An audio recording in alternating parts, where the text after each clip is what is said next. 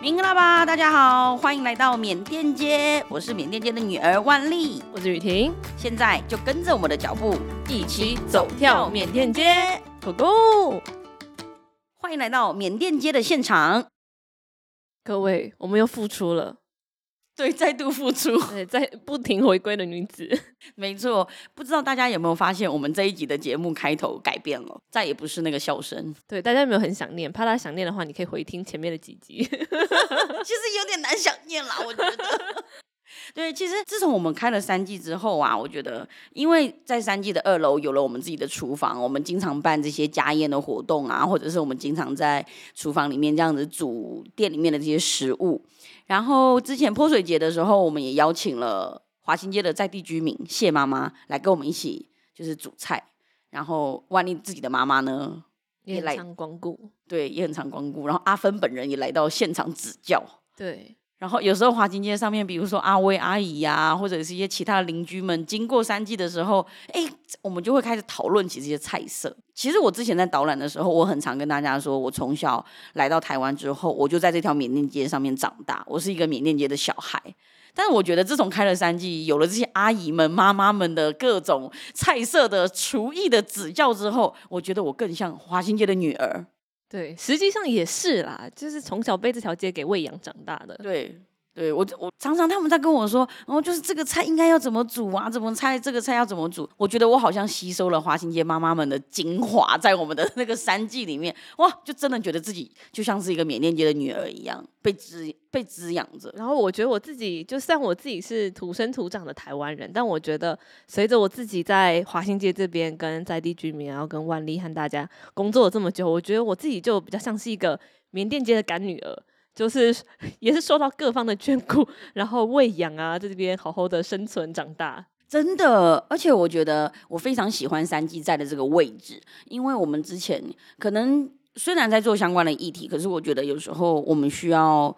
更方便性的卷动更多人的时候，有时候碍于地理位置，可能大家会没有空过去永和那边，所以呢，就是在三季开的这个，就是在华新街的这个入口处的时候，我觉得不只是。邻居们经过就可以来跟我们聊聊天呐、啊，或者是来看看我们在干嘛。我觉得更开心的事情是，他开始录音啊，或者是办活动啊，非常容易能够邀请到当地居民。对，以前我们真的很难。三催四请都邀不到的人，我们接下来都一一把他邀来我们的节目上，与大家分享他们自己的故事。其实坦白说，就是他们再也没有借口说啊，不好意思，我没有空坐车过去啊。对，没错，我现在走路只要三分钟就可以到了。我我就在你隔壁，你来，你来，对对对，然后就可以立刻随时把他们就是揪过来这样子。对。那今天呢，其实我们邀请了另外一位缅甸街女儿加入我们。没有，她今天从华新街的街尾走到了街口。哎呦，可真是千里千里迢迢啊！千里迢迢的路程，终于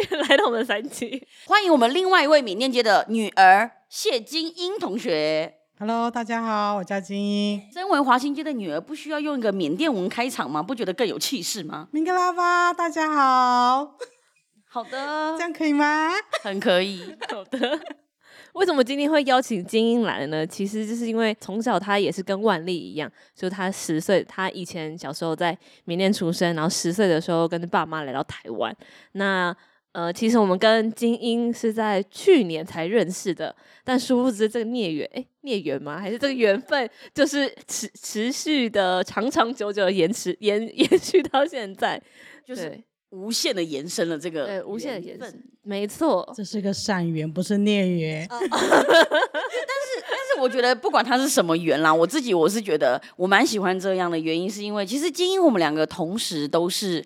虽然是不同年代的十岁来到台湾，但我们两个就其实一直居住在这条华新街。坦白说，真的已经住了二三十年，但我们不曾相遇过，王不见王，对，王不见王，就是很少有机会。你看，我们在住在同一个街区，哎。然后我们同一个生活，然后一样都是来自于缅甸，但我们从来都互相不认识。可是也就因为明格拉巴缅甸街，然后的这个机缘，然后让我认识了更多的缅甸朋友，然后也包含精英。所以我觉得这个缘分，其实我自己我觉得我很珍惜，然后也很感恩，会能够出现这样子的孽缘的机会。那好，好，我们给金英一个反驳的机会。你觉得，就是你当初怎么会认识我们，或是知道这个团队？呃，应该是说在认识你们这个明格拉巴团队的时候，其实是我在店面有看到那个缅甸奶茶的一个刊物的封面，就觉得说、哦、哇，这个吸引到我，因为它的封面的设计，然后它主题就写说缅甸街奶茶，我想说哇，这个主题好符合，就是我在这个当下这个这里面活动的氛围，然后就觉得既然有人用缅甸街奶茶出刊物。那对，但是看过其实是没有太多的想法啦，就看过就说哦，这好厉害。可是我也没有看过里面的内容。那有有一天我妹就给给给我看说，哎，那个有一个团队在 FB 上面，就是我我可以去 follow 去追踪，就是敏格拉巴缅甸街这个。我想说哦，就去看一下，然后就是爬文看一下活动啊，然后就是有那个街区的那种。导览有三个路线吧，一个就是从捷运站走到华新街，然后就是介绍美食的，然后就是去佛塔的。反正我就是闲闲没事，就是去点来看你走到哪里了，是不是？对，下一个步骤到哪里？哦，这个是我们之前做的那个缅甸街散步运动。对对对对，就是有去有去听，然后听完就去看一下万丽的导览，因为在这个里面，万丽是一个关键人物。就是就觉得哎，可以 follow 到万丽的，然后就搜寻万丽，FB 上面就搜寻万丽，然后看一下。我搜他吗？然后结果我的天哪，发现是个大妈啊！对，缅甸街女神经。没有，我就觉得你们当当当当初就是看到这些东西，然后又听到 Parkes，其实我很蛮怀念那时候的笑声，就是你们的开场的那个笑声。那我今天现场可以听个听饱，我们可以每天笑给你听啊。可以，没有问题。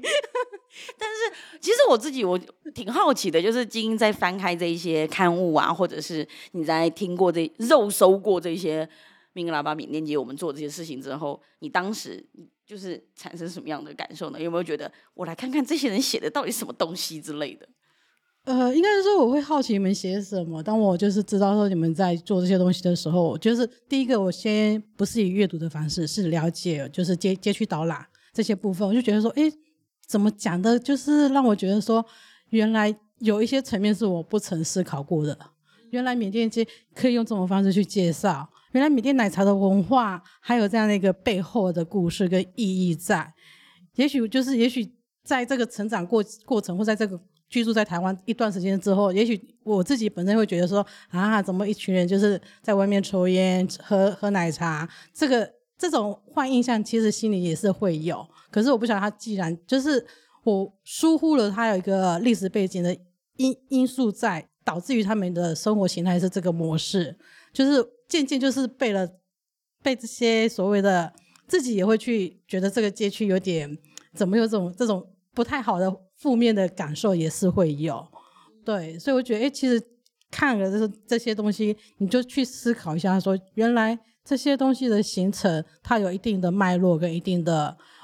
文化背景在，以至于就是会有这种模式存在。所以我觉得开始就是把自己的一些偏见就是去掉，再去看探讨。然后当我看到刊物的时候，其实就发现说，哎，其实我喜欢就是里面每一个的小人物的大故事，我很喜欢这种这种故事。我觉得还可以发现说，其实。这些移民的背后来到台湾，其实生活是很不容易的。大家都是默默的去付出，然后去适应这个环境。这些小故事让我就更有启发，就觉得说很有共鸣感，非常喜欢这些刊物的这些小人物的内容。再加上说，刊物里面其实不只是介绍缅甸这一个部分，像奶茶的部分，它就是又结结集了所有的各。各各地的奶茶的饮食，不同的地方的比较，我觉得说哇，这不只是一个很，就是虽然只是说缅甸街的一个主题，可是它还融合的内容非常的丰富，让我觉得说，嗯，这团队还蛮厉害的。就其实我觉得有时候我们去摆市集啊，其实我们很常听到听我们 Podcast 的听众或者是读者的回馈，然后我觉得有时候我们也会很好奇，就是身为缅甸社群，他们是。会有什么样的感受，或者是会有什么样的回馈？我觉得我们也蛮好奇这一点，所以就是我觉得听到金英这样的回馈啊，身为主编，有觉得什么感受吗？我觉得其实要听到在地居民对我们的回馈，其实。有时候没有那么容易，对。就虽然我们可能可以在采访的时候，可能直接问到他们，或是我们去发刊物的时候，可以直接遇到他们，然后他们可以跟我们讲他们的回馈，但更多就是隐藏在你知道那种非店家，然后居住在这个社区的居民，要听到他们的直接的心声，其实我觉得比较困难。所以今天听到精英这样跟我们讲，我们就觉得哇，果然是一件有意义的事情。没错，因为店家的店面就在那里，我们可以。去找他们，主动去问他们他们的想法或他们的看法是什么。可是居住在华新街这一个区域，或者是相关缅甸社群的移民们，他们就是你知道吗？因为我们不知道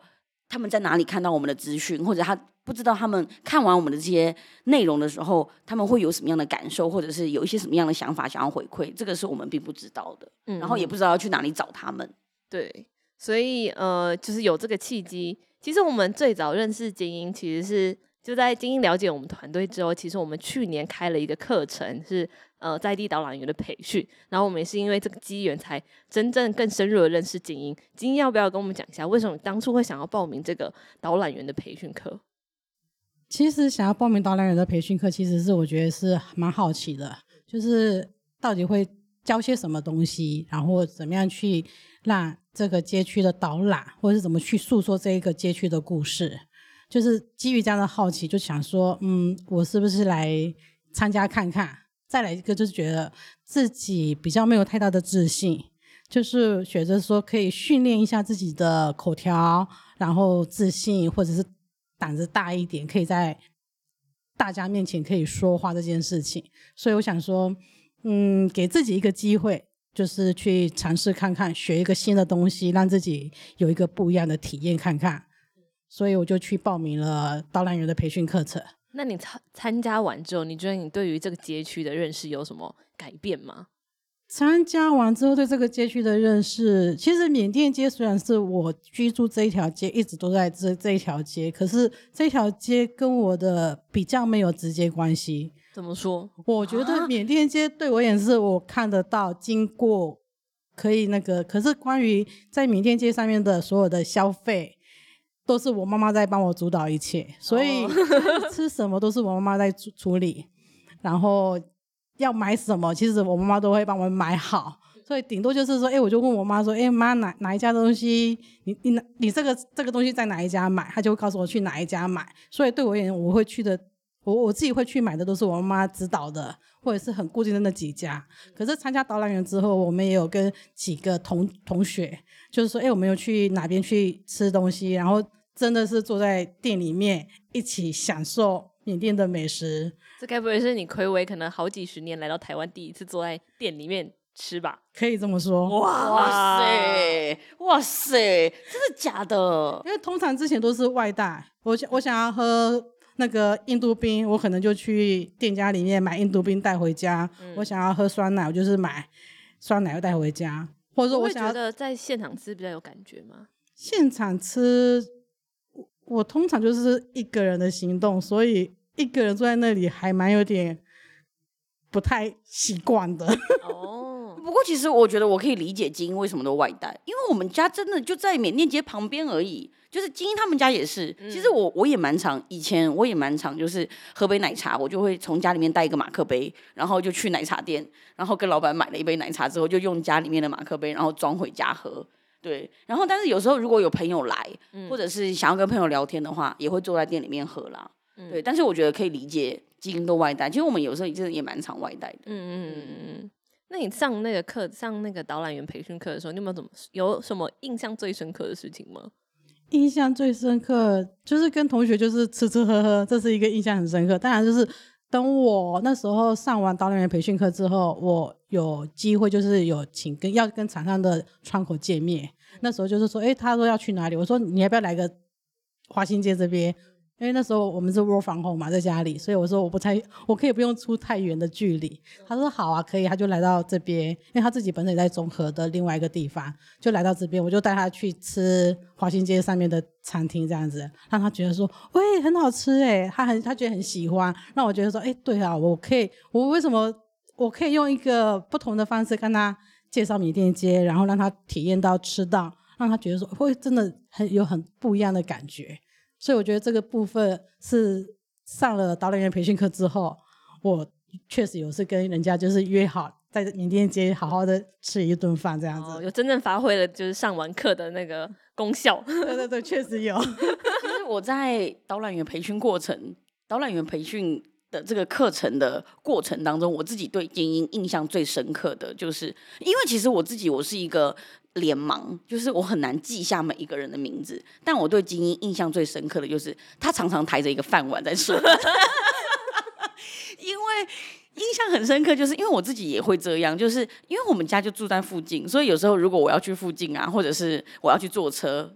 出去或干嘛的话，我就直接抬着我的饭碗在车上吃。而且那时候我们上课的教室其实就在精英家的走路两分钟距离，对，很近，就在他家对面。下个楼梯再走，过个马路就可以到的是。对，所以他有时候不管是吃早餐或吃午餐的时候啊，他都会自己抬着家里面的饭碗这样。当时我看到的时候，因为那个导览员培训课程，它其实来自于就是不同地区的朋友。对对对。然后你真的不太知道，就是。除非要仔细的去看那个报名的资料，你才会知道哦，谁谁谁是那个缅甸移民的背景。然后我当时我看到那个精英台那个饭碗的时候，我当时我就觉得，嗯，他应该是住附近吧。吃货对吃货的注意，没错，这是吃货对吃货的磁场。但是我觉得这个课程啊，就是有帮精英拉回一些，就是你因为精英也是一样，十岁来到台湾，我觉得十岁那个年龄啊，我自己也是一样，我就会觉得，我对于缅甸的那种印象是。断断续续、模模糊糊的。那你上完这个课的时候，你有觉得就是有帮你把缅甸这些记忆啊，或者是缅甸的这一些文化，让让它更更有印象，或者是更拉回你的一些记忆吗？对，嗯，应该说，在我认识米格拉巴缅甸街这个团队之后，其实我就是会多看一下所有的刊物的内容，嗯、才知道说哦，原来缅甸还有北部的这个文化，还有这个。你们说这哎、欸，我跟你们说认真的，因为我在做缅甸节这些内容的时候，我也才开始哦，原来缅甸南部是这样呢，这是一个南北交流的概念。对，大家真的，我我很常讲啊，缅甸有十九个台湾这么大，我们真的缅甸。像我的家乡在缅北嘛，精英的家乡在缅南。我们真的，你看华新街那么短，我们两个都不曾遇到过了，更何况是在缅甸，怎么会知道缅南缅北的差异到底会有哪些？有有什么改变？我们怎么会知道？那精英赶快讲讲看，你觉得当时缅你看到那种缅北的，然后呢？没有，就是第一次看到西多粉巴巴斯这个东西，一生第一次吃到。没有，我就问我妈说：“哎、欸、妈，你知道这这是哪哪一家店有卖？”我妈说：“哦，我知道啊，可是那个她觉得。”带回家吃就是比较那个，我就跟我妈说：“妈，我可不可以用家里的保温杯帮我去买？”很坚持要在家吃呢，这为什么不要去现场吃？这就是很坚持，一定要去家里面吃，是不是？然后结果呢？结果我妈就是买来给我吃，我就想说：“哦，原来这就是西多粉巴巴斯。”我说：“为什么我在缅甸没有吃过？”她说：“因为这个，因为我们在缅甸会吃过豌豆粉，在闽南是有吃过豌豆粉，可是这个西多粉巴巴斯我是不认识的，我是借由看到借由你们的刊物。”好奇，然后自己不知道怎么去买，然后请妈妈处理。其实，在缅甸南部的一些菜色里面啊，我也是在台湾的华新街上我才吃到过。然后我有回家问我妈说：“妈，我们家以前为什么都没有吃这些？像比如说那个印度香米饭，我们以前在缅甸就是我印象中，缅甸就是我我的家乡啊，党阳那里好像。”会会有，但我们不常吃。然后我也问我妈妈，我妈妈也很常讲啊，就是因为那个是就是缅族人，然后或者是缅甸人，他们在吃的时候，我们就就是我们就比较不会自己煮了。对，我也是蛮常就是透过妈妈或者是透过缅甸街去了解另外一个区域的食物跟文化。虽然我们都是一样生活在缅甸，可是呢，就是缅南就很难。同时去认识缅北，或者是缅北的人同同时很很难去认识缅南。但是我觉得来台湾的原因，在那个大时空背景之下，其实我觉得也许都是差不多的。对啊，今天也许可以跟大家谈一谈，就是你们家为什么会来台湾？我们家会来台湾，因为想吃稀豆粉吗？应该不是哦，因为那时候的我还不知道什么叫稀豆粉。我认识稀豆粉大概是过了三四年之后。相见恨晚啊！我们家主要会来台湾，是因为我觉得那时候是因为我们家之前是爷爷在台湾嘛，爷爷奶奶有在台湾，然后他就是问我爸说有没有要把一家人全部带到台台湾来，让我爸们哦让我爸妈去思考，那时候我们我爸就觉得说，哎，好像缅甸的状况不是那么的理想。然后之前也有遇到过，就是学校停课，就是我们家是一九八八年的时候来台湾的，因为可能就是觉得说，哎，在缅甸的发展对小孩的未来有什么好处？可能就是我爸妈他们在思考这个这个主要的原因。然后他们就觉得说，好像在缅甸对小孩子的发展没有太大的好处，那是不是？放手一搏来到台湾，就是让他们重新归零，把小朋友带过来。然后他们也在可能有询问过说缅甸的生生活状况、工作情形什么之类的。最后就觉得说好，那就是为了小孩好，全家就是我爸妈就带着三个小孩就来到台湾。所以我觉得他们还蛮不容易的。对，我觉得跟大家补充一下，就是一九八八年那个时代的背景，其实是因为缅甸在近二三十年其实发发生了很多次的政变。那八八年那时候也有一个很大的、很大型的民主运动，叫做八八八八民主运动。所以其实，在那时候，就像刚刚金英讲的，那时候的缅甸其实政局非常动荡不安，然后呃，就是街头有非常多的抗议，然后。就是整个都是很不稳定，所以在当时，其实华新街这边很多的居民，其实也是在那时候有好好多批人，就是因为那时候选择移居到台湾。嗯，那个时候也算是一波蛮高峰的移民到台湾的一个移民潮的。对，对，其实我觉得这样子听起来，就是的确，你看不同城市的住在缅甸的人，其实，在缅甸当时的那个政局的情况之下，其实大家真的就是为了自己家的小孩啊，或者是为了自己家能够有一个。就是安身立命的地方，然后寻求离开缅甸，寻求一个更安稳的生活。所以大家因为这样的情况之下来到台湾。对，我觉得很多在这边的家庭，其实像万丽之前也分常常分享，就是他、嗯、他们家其实也是因为缅甸政局动荡不安，对，所以把整个家族就是八个小孩，对，一起花了十年时间搬到台湾来。对、嗯，所以其实都是为了可能很大一部分。都是为了小孩子的教育啊，还有整个家族的未来，要怎么在一个更安全、然后更好的生活的地方，找到可以安居乐业的地方。嗯，我觉得每次在谈到这些移民的原因啊，或者是移民的这些历程的时候，不得不聊的就是这个，也是我很常跟华新街的居民们聊的，就是你们刚开始来台湾的时候啊，最难适应的是什么？因为大家遇面临到的，我真的很常讲的，就是大家不同年龄层啊，或者是不同的城市来到台湾之后所面临到的状况，就是真的每一个人都不一样，感受也都不一样。金英，当时你觉得你最难适应的是什么？就刚开始到台湾的第一天，最难适应的就是我觉得我们的穿的衣服太薄了，多薄，薄纱那一种，就是短袖跟裙子。可是那时候是十月的天气。当时的天气其实是凉的，偏凉跟冷的状态，所以就是来了之后发现说我们的衣服不够不够，让我们可以足以暖，所以多穿几件短袖。所以我的姑姑他们就是带我们在夜西南夜市那边去采买一些长袖的衣服跟裤子。那时候的西南夜市是不是有很多衣服的那个店呢、啊？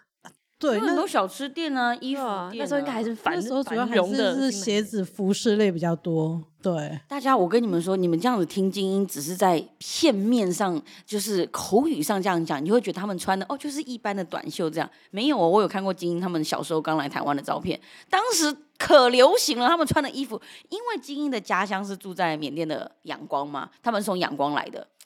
对于我们这种山上的小孩来讲啊，他们当时这些穿着啊，真的是时下缅甸超流行的发型啊、鞋子啊、整套洋装啊，那真的是一个超级流行的，当时的那种走在时代的潮流尖端的那种流行服饰。是一个是乡下小孩，就是长期就是很羡慕都市小孩的那种心情嘛。没错，没错，对，就是虽然对，就是。他们虽然穿的就是非常的流行，但其实刚刚晶晶讲的那个十月份，因为十月份的阳光其实啊还算炎热哎，对，热对啊，然后开始慢慢进入凉季，但是殊不知来到台湾之后可冷了，冷啊，到了机机就是到了机场，机场就是缅甸机场还好，我们在曼谷转机嘛，曼谷机场就觉得冷，从曼谷机场转机之后到香港之后还是冷。有没有越来越冷的感觉？来到台湾之后就凉透了，衣服不够。来到台湾之后就凉透了。然后呢，这是一个就我觉得这种气候，你就真的就是哦，买衣服啊，或者是你就是加件外套就能够让你暖和了。接着呢，你们还有遇到其他的困难吗？这些就是送我去学校的时候，送去学校感觉很像是送去监狱呢。怎么说？送去学校怎么了？送去学校之后呢，就是我我跟我姐姐就是。刚好是入学的年龄嘛，因为我妹妹那时候还不需要，我那时候是十岁，我姐姐十十二岁，然后我们就是先去国小报到，然后学校就是觉得说，哦，我们的中文能力不行，所以让我跟我姐姐就是先读一年级跟二年级，那一年级跟二年级都是半天的课程，所以学校的老师会另外就是帮我们多花时间，就是帮我们辅导我们的中文分分分分的部分，就是加强我们。所以让我们就是在那个时候硬生生就是高人一等的十岁的大姐姐，在一一年级跟七岁的小妹妹一起鬼混，一个鹤立鸡群的感觉，当场唯我独尊，马上就唯我独尊一下，一秒让你鹤立鸡群的概念，哇，真的，哎、欸，可是你像你当时你会很受受挫或受伤吗？就是你在一群小朋友当中你是最大的那个人呢？那时候我是觉得没有太大的受伤的感觉，嗯，反正第一中文我也听不懂。那我刚进学校，很多小朋友就是会围绕在我旁边，叽里呱啦跟我讲了一堆，我也不是很了解。然后我第一个对比较知道要讲回应的中文是对呀，可是我都不知道他们在讲什么，可是我都会说对啊对啊，这个马上就是卢广仲那一首歌就应该唱起来。对呀，对呀，就是觉得这个还蛮尴尬的。就是同学其实是一年级的小朋友，其实很友善，就觉得说哦，班上来了一个，对我对他们而言，我算是一个新加入的一个转学生姐姐。对，因为那我们在台湾是九月就开学嘛，我是十月，所以他们已经接触了一一，就是同学之间就是一个月的相处。十月的时候，有一个姐姐进来了，然后就觉得说：“哇，这这个人怎么高人高马大，一样特别。”会不会会不会有那个家长的妈妈去问你妈妈说：“哎、欸，你都给他们吃什么啊？啊 怎么发展这么好？对，怎么发展这么好？比我们一家的，比我们一般的小孩还就是知道吗？特别高大这样。”他晚读。对，但是我觉得金英刚刚提到的，就是我觉得这个让我听起来，我觉得让我有一种好舒心的感觉，就是一年级的小朋友其实还是一个就是比较友善的年纪，然后对于这样子的一个大姐姐而言，对于一个大姐姐加入他们的生活，他们是带着那种哦，就是哦可以跟大姐姐好奇的一起一起学习啊，这样子，我觉得。之前可能我在节目当中很常提到我小学四年级那个阶段嘛，嗯，但是我就觉得听到金英讲的这个阶段，就让我听起来我就觉得哦，哦，好舒心，我很喜欢金英谈他的小学刚来台湾的那个那段经历，嗯，我觉得还蛮有趣的，其实当时就觉得哎，就是除了这跟同学相处就是有这种兴趣之外，就是老师就是可能是下午的时间就留下来，我跟我姐姐就留下来，就是让我们。就学分分分分的部分，我觉得也蛮感恩的。那个时候就是让我们就是有这个中文补强的机会。那后来你的中文什么时候开始比较就是能够让你对能够让你在生活上可以顺利的沟通，或者是比较适应这些生活用语？适应，我觉得小孩子的学习速度其实是蛮快的。可是我觉得大概是到了五年级，我觉得应该是对。应对什么是还可以，可是啊，我我所谓的五年级是，其实我读完一年级之后，隔一年就跳到五年级去了，哎呦，瞬间直接升级啊，直接跳级呢。对，因为学校的老师就是让我们就是一一年的时间，就是把我们的中文补好嘛，啊，之后就是隔年就是让我跟我姐姐就是同时跳跳到该该有的学龄去读，可是还算是晚读吧，以以以这个学期来学界来讲。我就直接跟你就读五年级，可是在这个时间来讲，五年级的我其实中文的程度的学习其实是会还是落落落差蛮大的，因为你学一年级的课语课本的其实是简单的一点，可是五年级已经不再是所谓的单字片语了，整个是大课，就是大大课文要念的，那理解的部分。就是中间那些跳过的，其实很多东西你不是很了解的，所以你又觉得这个学习是蛮吃力的。嗯嗯，哇，其实我觉得台湾的义务教育啊，它就是几岁要读几年级。可是有时候关于这种所以现在的词来讲，就是衔转生，就是他因为在其他国家，然后有一段学习的经验，然后来到台湾之后，但是因为他的程度，不管是中文也好，还是他的学习进度也好，我觉得跟他原本应该要有的那个年龄还对接不上的时候，可是因为政策的关系，然后因为这样的关系，就他还是不得不回归到你那个几岁，你就要去读几年级。有时候对我们来讲，其实就真的算蛮吃力的耶。对，那还蛮吃力的。嗯，尤其是什么所谓的植树，什么叫植树？你连。植树中文的那种意思都不了解，你还以为是要种树吗？数学的那种什么质数啊、分母啊，那个有点难懂哎。你对中文不了解的时候，很多东西是嗯，算是硬背，嗯，用实际的方式去理解这些东西。对，别说对中文不了解了，我在缅甸我就是读华文学校的，我对中文算是已经算是沟通应答，就都就都没问题，但是。我一样遇到了精英的问题，就是课文听不懂啊，看不懂啊，或者是这种数学类的这些题目。其实我觉得，就还是回归到那个教育的进度上面，就是有点跟缅甸的衔接上面所出现的这种 所出现的这种困难。那那那我很好奇，就是你觉得你什么时候开始呃比较适应在台湾的生活？我觉得应该到了国中的时候就比较适应了吧。嗯、对，因为我觉得。那时候在台湾也有三年的一个生活经验了，嗯，对，对于饮食吃的或者是一些学习，我觉得有一个步入它的轨道，能够比较适应。可是到了国中，你就必须要背负着所谓的联考的压力，嗯，这也是一个很大的挑战跟一个很大的害怕的感觉。嗯，讲到联考这个关键字。大家就知道万历跟金英的年龄落 年龄阶段，因为我也经历了联考呢。嗯嗯，那在金英你在这样子的成长过程当中啊，就是你会怎么看待你自己的这一些缅甸的文化？怎么看待缅甸的文化哦？其实我觉得刚开始没有特别去想缅甸文化这个东西，反正那是我的生活的一部分。对，可是。当我出社会的时候，我会写履历的时候，我会在履历表上面就填像说，哦，这履历表上面一定要写个出生地缅甸。那我的自传里面就写，就会开始写说，我十岁的时候从缅甸来，然后在台湾念书，会把这个这一段的背景，就是在履历上面呈现出来，就是觉得说，这这是我的一部分，我觉得可以在自传里面去。加强我的跟别人不同，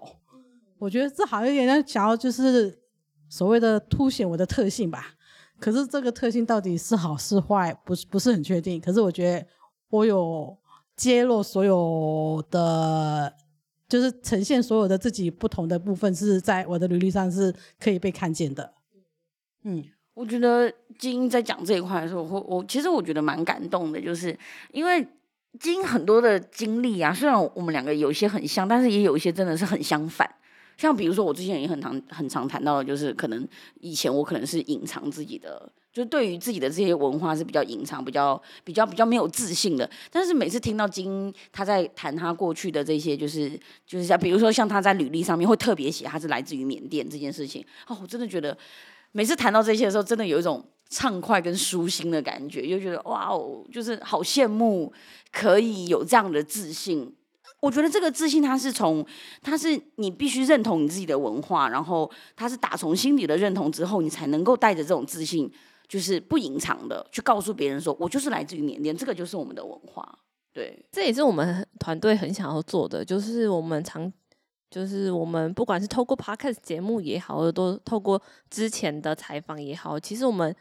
呃希望更多人不是只有我们自己在代表缅甸街，或者是跟大家介绍这边街的文这这条街的文化。我觉得更更好的状况其实是更多的呃在地人参与到这个呃过程当中，然后用他们的方式说自己的故事。然后我觉得以这样。的方式去跟更多人说出自己的文化背景，我觉得这个自信是很很难得的，而且我觉得呃能是可能，我觉得这也可以变成一个工作上跟同事，呃，可能聊天的很有趣的话题啊。不管是你要出去玩，可以去推去哪里啊，等等，我觉得这些都是很有趣的经验，可以增加，就是不管是在职场上啊、交友上，都更丰富的一些经验。嗯，对，所以后来在刚刚节目当中，其实金英有跟我们提到，就是我们认识他的契机，其实是因为那个在地导览员的培训。课程的过程当中认识了就是精英这样，然后我觉得在认识的过程当中呢，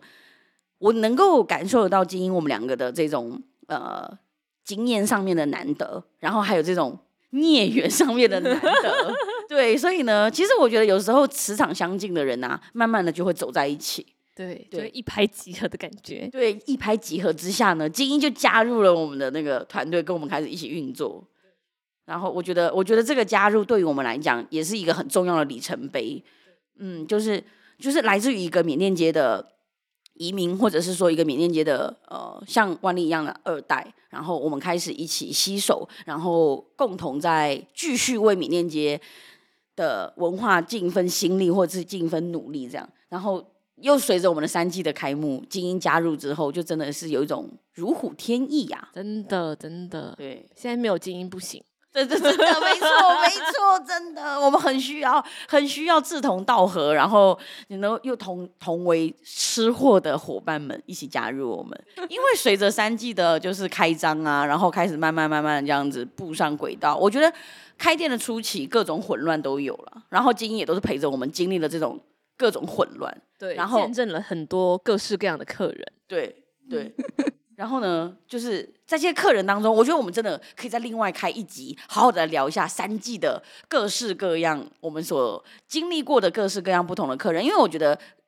各路客人其实都很有趣，然后有时候也会发生一些就是哎让我们印象非常深刻的事情。我觉得这个我们是认真的，可以在开一集节目来再好好的聊。但是呢，刚刚讲到那个坑越来越深，越来越深，就是三季开了没多久之后，当我们的营运步上了一个初步的轨道之后，我们开了家宴，对。是我们重要的呃很受欢迎的活动，对。然后这个家宴呢，其实它其实简单来讲，它就是用一个就是呃私厨的那个概念去结合这种移民的故事。那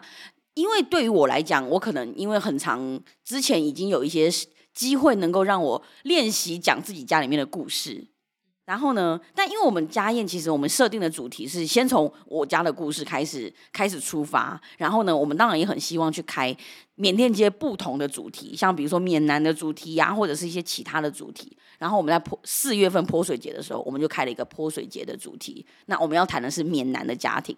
缅南的家庭谁？就精英啊，就来自于就来自于缅南呢、啊，就在我们身边。对呀、啊，然后呢，他就。再度被我们推入那个火坑。对，这这这次的这个坑可是更深了。对，然后当时我们就邀请了精英跟他的妈妈，然后呢一起加入这个三季泼水节家宴的这个主题。然后当时精英对于我们的这个提议，你的想法是什么？我觉得可以跟大家补充一下，就是其实我们自己做家宴做到今天，呃，做到现在，其实有一点，其实对我们来说，我们其实有那个希望可以开发更多不同的主题。但其实开发主题。其实最重要的是要找到那个关键的讲者，然后还有他要又能够主担任那个主厨的角色，所以这一连串结合起来，其实是一件非常困难的事情。就是所有呃，如果你有机会有参加过呃呃，可能党阳家宴，或是之前有参加过泼水节家宴的话，其实你会发现要把故事和人串在一起，呃，然后让它形成一个呃有趣，然后可以令人回味的体验，其实我觉得是非常不容易了。所以我觉得对于呃，就是才刚上完那个导览员培训课的经验来说，一下子要进阶到这么深的火坑，我觉得呃很厉害，很佩服。当时你有没有觉得，哎呀，就是孽缘呐？对，后悔了当初推开门说，请问你们需要帮忙吗？非常后悔。其实我觉得对我而言，我觉得是不同的学习。其实参加完导览员培训课之后，其实我有机会就是更更。更近距离的看到说，万丽跟雨婷在带街区导览，或者是在做活动，这个默契的培养，我是可以近距离的看得到，然后就觉得说，哇，就是像万丽的党阳家宴的时候，就是听他的故事，其实跟不同于一般所谓的导览的一些内容，就发现说，哇，原来他们家的故事背景是这样，他们家吃的食物是这些东西。就是当你是听故事的人，就觉得说哇，好好喜欢听听他讲这些故事，这、嗯、是你蛮享受的。嗯、可是把这个角色要转换了，水球丢给我，让我接这个球的时候，我就觉得呃，诚惶诚恐，好吧，臣妾做不到。其实有时候我们之前就是。家宴结束的时候啊，党阳家宴结束的时候，因为我们要收拾嘛，我们要洗碗啊，要收拾，然后我们就会一边洗碗一边聊。然后基因他有时候他就会跟我们讲说，他其实就是可能在一边帮忙上菜啊，或者是一边在帮忙就是服务大家的时候，其实他也很沉浸在那个说故事的情境当中。然后 就是他有一天他就要成为这个说故事的人的时候，我觉得那个。角色转换真的非常非常的大，真的，真的。而且你要讲的是自己家的故事，对，就很，我觉得其实很多人在他们的生命经验当中，其实是很难有机会去很仔细的回溯自己家庭的故事。像我如果要回溯自己家庭的故事的话，尤其是爸妈之前的可能迁移的经验啊等等，其实我觉得，即便是我现在的我来说，我也没有那么非常的了解，所以等于你要再去挖过去的那些，不管是问你的爸妈。问你的兄弟姐妹也好，我觉得他其实是很需要花时间心力的。对，而且有时候真的，因为他就是我们的日常生活，你连问都不知道该如何问起。对，而且妈妈还可以跟说：“哦，这个有什么好问的？”对，就是这样啊，就这样啊，然后有什么好问的？对，当时基因你们在就是诚惶诚恐之后，你觉得从一个那个听故事的人变成说故事的人，你觉得最大的落差是什么？嗯，应该是说，我们先就是刚开始我们在讨论菜色，就是我们要准备哪些菜色的时候，我就。定下来，其实那时候还没有想到说这些菜色跟我的家庭故事要有什么样的串联或者什么样的关系。我们就是在想说，哎，闽南的食物哪一些怎么定下来？然后就是想说回去请教一下谢妈妈，可以帮忙处理哪些东西，然后哪些东西要怎么怎么煮。当然就是那一段时间，我妈妈也是一直在煮这几道菜给我吃。然后就是等这些菜定下来之后。就想说，哎，你要讲一个菜的故事，或者是要说菜。那当然说菜不只是说怎么煮、怎么料理，或者是是我们不是教教教教菜的节目吗？他把跟你家的故事跟这些菜关联，哦，那就麻烦了，要想一下喽。对，这个菜跟我有什么样的故事，有什么的关联？因为这些菜都是家常菜，在我们家其实蛮常吃的，就是很普遍。有什么关联？就是我妈煮什么就吃什么啊。所以就是你再开始想一下，说，哎，为什么我们家有这这些菜，我们跟跟我们家有什么样的关联？然后我就就像是茶叶凉拌的部分，我就觉得说，哦，我还蛮喜欢，因为我后来是吃素食的，所以我的缅甸味其实我妈还是她会去发想一些新的菜色，就是以免试的方式来煮给我吃。那茶叶凉拌一直是我最钟爱的一道菜，那就是才会就是说才想到说，对吼。我跟我妈冷战之后，其实餐桌上都会看到这一道菜，所以我就觉得说，哦，那也是一个串联，有一个故事性的，就是你需要去思考说，为什么有这些菜，我们家的菜的关系，然后就想说，对啊，就是那个鱼的部分，其实我们家很久没有吃这个这一道鱼的料理了，为什么？就想着为什么没有在吃？其实我妈其实很爱吃鱼，她她觉得说啊，鱼多刺，然后家里有了就是小孩小孙子的。孙女们出现之后，他觉得说啊，小朋友吃鱼容易有刺，那可能年纪大了就觉得他们小朋友还小，不能吃，不太不太能吃辣的，所以他就是这些他喜欢的菜也就在餐桌上慢慢就消失了，所以就觉得说，哎，那好像有有一些故故事可以，好像有一些可以想得出来的，就是去去思考去想，就觉得说，哦，好像有一些串联的东西可以。有有可以说出来的，我觉得也是这个家宴，也是把我的激发了一些潜在的一些以前没有想过的事情，就觉得其实是很微小的事情，你可能在生活中当中你习以为常，你也不不以为意，可是你必须把这些东西挑出来之后，去想一下说，哦，原来有一个这样的一个关系在，好像又可以说成一个故事，就是跟大家分享。对，对，我觉得那个挖掘的过程，真的有时候我们也许之前可能比较没有机会去好好的去思考我们的这些日常，然后它要如何让它变成非常，因为有时候尤其是像对于我们这样子缅有缅甸背景的这样子的移民的生活过程里面，有时候对于我们来说，这个是我们的日常；可是对于不了解这些文化的人来说，它就是非常。所以要怎么样把它梳理出来，然后好好的透过一个日常生活，用一个就是比较容易理解的方式把它表达出来。我觉得梳理就是一件很困难的工作了。对。那除了梳理这件事情，你觉得整个筹备家宴，你要自己去讲自己故事的那个过程当中，你觉得哪一部分对你来说是最困难的？我觉得光是讲话就是很困难，就是精准的把这些故事表达出来。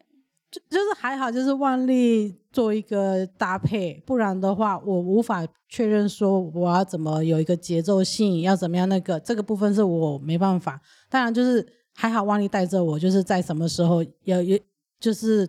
说哪些东西，我觉得这是一个让我比较安定的。对，至少是说哦，不是我一个人，就是成全成全成全程。然后我我我我会不会到时候不知道语无伦次，不知道讲些什么东西？对，那时候的形式其实就是万历主持，然后用对对答问答的方式去访问精英和那个谢妈妈。对，然后这其实也是我们在策划这类型的。不同，应该说邀请街区居民跟我们一起合作的一种形式，因为呃，我觉得如果大家来这边，其实可以发现到，呃，很多的街区居民他们对于语言上还是没有办法掌握的那么的流利，对。对，尤其如果你今天要单独就是直接上场，然后讲自己的故事，然后全部的话，其实很困难，所以我们当初设计这种对谈主持的方式，其实也是为了让呃让就是讲者们可以更安心的说出自己的故事。没错，我觉得尤其是以像比如说街区的阿姨妈妈们来到这边煮他们的料理，其实他们其实很开心有这样子的机会，能够把这些料理教给大家，分享给大家，然后给大家吃。但是呢，对于说菜或者是说故事的这个环节，他们又非常的焦虑，不知道该怎么该怎么表达出来。这个时候由他的女儿，然后帮他说出来，然后。他的女儿就是你看，像谢妈妈来讲，谢妈妈煮出了这些料理，然后由金英帮他把这些料理说出来，他们的日常生活当中是如何如何如何，然后跟这个料理的关系是什么，由他的女儿帮他表达出来。而万丽在旁边呢，就是我就是一个以缅甸籍的女儿的这个角色，然后帮大家把这样整个的气氛，或者是把整个的背景的文化补足起来，我觉得他就会成为一个比较完整的状态。其实以精英的中文程度来讲，我觉得他可能只是一刚开始的初期，可能对于这样子要讲完全部，可能对他来说有点困难。但我觉得以精英的中文能力，然后加上呃谢妈妈跟妈妈这样子一起配合，我觉得未来就是一整场由金英就是由他们自己说完这个故事，我觉得他其实也是有机会可以完成的。嗯嗯，对。但我觉得我自己印象比较深刻，其实是因为我们在跟谢妈妈对的时候。其实，呃，谢妈妈是一个害羞的人，那她也容易紧张，所以其实我们在呃希望可以邀，因为毕竟主厨是谢妈妈嘛，所以我们还是希望主厨可以亮相，然后可以多分享一下自己的感受，但我们同时也要尊重就是谢妈妈的意愿嘛。所以其实我们那时候呃泼水节家宴其实只有办了三场，然后三场其实讲的内容都稍稍有点不一样。就第一场的时候，谢妈妈因为超级紧张，所以她其实她就没有分享自己的故事。但是因为我们就慢慢的引导、引导、引导，所以到第二天，然后第三天的时候，其实你可以看到，呃呃，谢妈妈她的变化，就是她从呃紧张，然后慢慢到放心的那个那那个状态，然后在最后一天的时候，她其实就很自在的，就是可以很呃放心的唱自己很喜欢的歌。对，我觉得那个过程是一个很，嗯、呃，很令人印象深刻，然后很很感动的过程。其实我觉得到第三场的时候啊，因为在这些过程当中，我们可能陪着谢妈妈，陪着精英一起安排这些菜单，一起陪着他们讨论，然后一起陪着他们梳理。然后在第一场的当天的清晨早上，谢妈妈就传了讯息给我，她就跟我说：“万丽，不好意思，我觉得我没办法访问。”就是他不要接受访问，因为我觉得意愿，刚刚雨婷提到的，就是说，就是意愿和状态很重要，非常重要。我觉得我们也不想要吓到他，也不想要让让他这个成为一个，就是就是一个一个一个很，就是好像嗯，我觉得我们也不想因为这件事情让谢妈妈受伤。然后如果说他有不愿意谈的过程，我觉得我们也不想要在别人不愿意谈的时候硬要叫他去谈，因为我觉得对他来讲也是一种好受伤的状态。嗯，然后到了第三场的时候，其实谢妈妈能够比较放心的这样去表达，然后金英又能够非常就是。滑顺的串场，对，然后衔接他们讲他们自己家的故事。对，我觉得那个过程，我觉得我当时，我其实我第三场在结尾的时候，我一度很哽咽。嗯，就因为我很感动，看到谢妈妈跟精英这样子的突破，我觉得他们两个真的很努力的在做这件事情。然后我在。家宴的，就是第二场的家宴收碗啊、洗碗的过程当中，我就看到了金英他在一边备料，然后一边在他旁边的一个小笔记本的时候啊，我那时候看到的时候啊，我当场愣在那里，很就是一小段时间，然后我觉得我内心非常的激动，然后我站在那里看着那个小本子，看着那个笔记本的时候，其实我真的觉得很激动，然后也很想要。流下感动的眼泪，就是我很想哭的原因，是因为看得出来金英跟谢妈妈的那种努力。因为那个本子上面呢、啊，金英把她要讲的话的每一道菜要怎么介绍，她要怎么讲这些故事，她每一个字都把它写下来，每一个字都把它这样子，就是一一整段很很顺畅这样写下来，然后在一边备料一边忙碌的过程当中，然后一边去去顺自己的稿。我真的觉得这种用心的程度啊，我真的觉得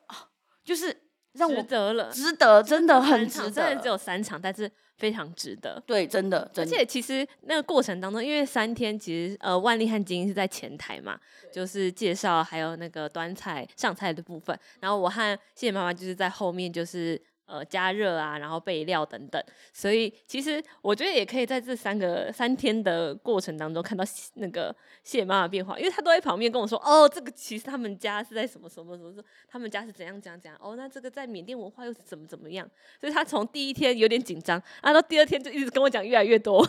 对 对，然后到后后来就第二天就可以很自在顺畅的讲出来，我觉得就是啊，真的很感人。对，我觉得这件事情真的，我们不能逼他，就是他一定要在他放心，然后能够让他是在自在的情况之下，他想讲出来，然后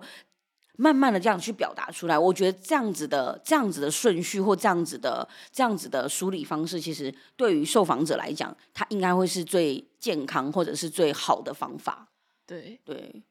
那我们自己讲了那么多，精英同学觉得。有我们讲的这么感动吗？有吗？还是我们自己脑补的？我们自己小剧场太多。对，其实我觉得，就是这个家宴要开了，嗯，就是要我们家的为一个主题。那这不是随随便便玩玩而已。我觉得，而且还要跟你跟你妈妈合作呢，必须要认真的看待这件事情。嗯，当然，就是我很担心我妈的状态，因为她。其实不太会说，哎、欸、妈，你可不可以来煮菜或什么？他会觉得说看看啊什么，他没办法给我一个很明确的答案。我就说要就要，不要就不要，不要我就去拒绝，没有关系，因为我很怕他答应之后不不做不到或者是什么，他他又觉得说自己好像没有办法很明确的给答案的时候，他就觉得。保留一点啊，你们要学可以啊，我可以教你啊。可是我说妈，就是你必须得要煮几道菜，就是由你去来完全来主导这些事情，你行不行？身体状况可不可以？我就很担心他的状况，我就怕他会有没办法的状态。那就是我们在试菜前面有一些跑这些流程的时候，就是跟他问了很多东西，他也很害怕，说我是不是我会不会讲错话？我讲错话会不会怎么样？他有很多，就是毕竟那个年代的人其实比较拘谨，也比较担心，也没有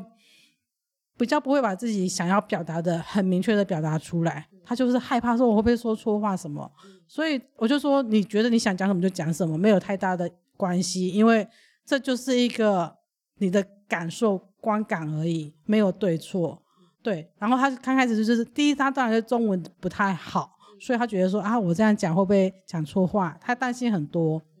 那我就跟他说，如果你不能讲就没关系，那就不要讲。那我就是按照我们在调整，我就跟他解释说没有关系，那就是你就不用讲。你可能到介绍主厨的时候就出来打声招呼，就说哎，大家好，我叫谢婷婷，我叫张婷婷，就就让他这样子介介绍一下就好了。他就觉得哦好，那可以。他第二天他就觉得说哎，好像可以的话。又又不知道为什么，就是可以跟万丽稍微就是一问一答的就可以讲。他我觉得他自己也是一个给自己有点要求的人，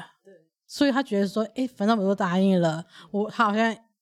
能能能问的能做的，他希望能够把这个事情尽量做好。所以我们都想说，不要把三级的招牌给打砸了，经过缅甸街家宴的时候，嗯，泼水节家宴之后怎么这样？所以今天就是想说，能把自己可以呈现最好的这一面，就是把它呈现出来，让大家知道，哎，我们家的故事这样子。对，所以我觉得其实确确实。就是会多花一点心思，好好的去梳理这些东西。像我妈，她也觉得说，哎，她能讲，她可以，就是渐渐就是她接受了前面那一两场的感受之后，他觉得说第三场，他觉得好像可以，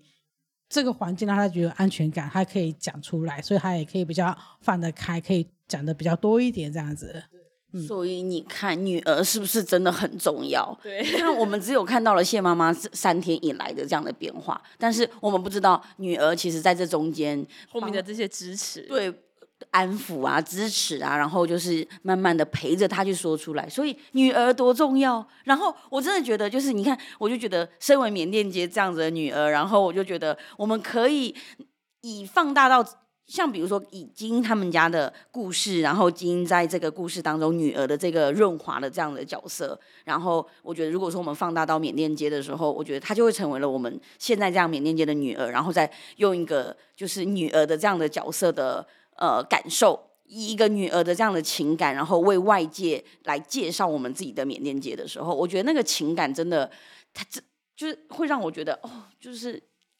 好，我只能说我很喜欢这样，对对，我觉得我很喜欢这样，对。然后反正反正我就觉得他就是因为就是我自己的家人嘛，或者是自己的家乡，然后能够带着情感的好好的把就是最感动的这一块能够让别人去认识他，我觉得这真的是很重要。然后我觉得金英，其实，在我们今天一整集节目当中，其实我们聊了有关于金英，他慢慢的从一个缅甸街的在地居民，然后一路跟着我们，然后就是到现在这样子，经历了呃在地导演员。经历了在地导览员的培训的课程，然后又经历了三季的这样运作的日常，然后经过了那个家宴很恐怖的这种洗礼的这种经验，然后经这这你经历了这一切之后啊，你有觉得你对缅甸街有一些什么样的改观吗？或者是有一些你对于缅甸街的感受有所不同吗？是指这个街区？其实对街区的认识跟感受一定是有很大的改变，嗯、就觉得说，其实我觉得。也许年轻一代可以就是在对这个街区做些什么东西，或者是说我们要怎么样去跟别人说缅甸的一些文化背景。我觉得这是一个希望让更多人理解这个街区这个文化背景，因为每个人来自，每个人都是独特的，每个人都来自不同的家庭的成长背景。我觉得。多一点的理解、认识、去包容，我觉得是一个很好的一个人跟人跟人互动的关系。我很喜欢这种东西的呈现。然后我觉得多听听别人的故事，多了解别人的背后的一些成长背景。其实是每一个人都是有一个不同的故事在，无论你是不是所谓的缅甸街嘛，其实每个人都一样。我觉得像我们家这我们这种缅甸街的背景，就是有更多的。就是奋斗的一些历历史，也也许是对，就是以我现在来讲，就看看我爸妈的那个状态，就觉得说，对他们更是觉得说，他们真的不容易。就是等他们在一个壮年的时期，然后就是让自己一切归零，让自己，就是我觉得没有任何的百分之一百的把握都没有，他只是觉得说，反正就是。好像有那么一点希望，可是只要努力，就是可以让整个家里的生活会更好，小孩子更好。就是我觉得这可能不只是我们家的故事，我觉得大部分的人都是这样的一个状态，就是这种很努力、很努力的在台湾生活。我觉得这种故事，我觉得每个家庭都有不同的、不同的呈现的方式，或者是不同的方方方方向，或者是。这种情形都有可能，可是我觉得这些故事，我觉得彼此都会有共鸣，对，彼此都会有共鸣。而且我觉得，他当我知道这些事情，其实我对于我爸妈会更敬佩，嗯，对，嗯，所以我觉得这些故事的重要性，就是它真的这些街区的故事是很值得保存跟记录下来的。对，而且我觉得在讲故事、讲自己的故事这个过程当中，其实你不止理解理解了自己，然后也理解了你的家乡，理解你的家庭，然后更完整的去认识呃关于你自己的一切。我觉得这个过程是非常难能可贵的。对，刚刚在问金英说经历了这一切的时候，他的。对缅甸街的呃感受有没有有所转变的时候，我以为他会回答说，嗯，其实大家也许可以坐在店内，就是吃一碗稀豆粉巴巴斯，不需要外带。我差点以为哦，我去，我有在店内吃过稀豆粉巴巴斯，确实有，我也有带朋友去吃过，确实是有。好的，好的，好的。今天非常感谢基因来到我们节目当中，跟我们分享了这些关于他自己的故事啊，还有家族的这一些故事。我觉得其实非常的感动，我也很开心能够把这样的故事能够保存下来。当然，很非常欢迎大家在听我们这一期节目的过程当中呢，能够一边听一边来到华新街吃一碗西豆粉巴巴斯。好，祝你这稀豆粉巴巴斯。OK，好的，好的，感谢大家。好好的，这一集付出的节目，希望大家会喜欢。我们节目就到这里喽，欢迎大家留言告诉我们，你们听完这个节目之后，你想到华新街吃什么呢？对，然后如果你有任何的想法，欢迎大家在 Apple Podcast 或 Spotify 或者任何 Podcast 平台可以留言给我们，好给我们五星好评。好，这集就到这边，感谢大家，感谢大家。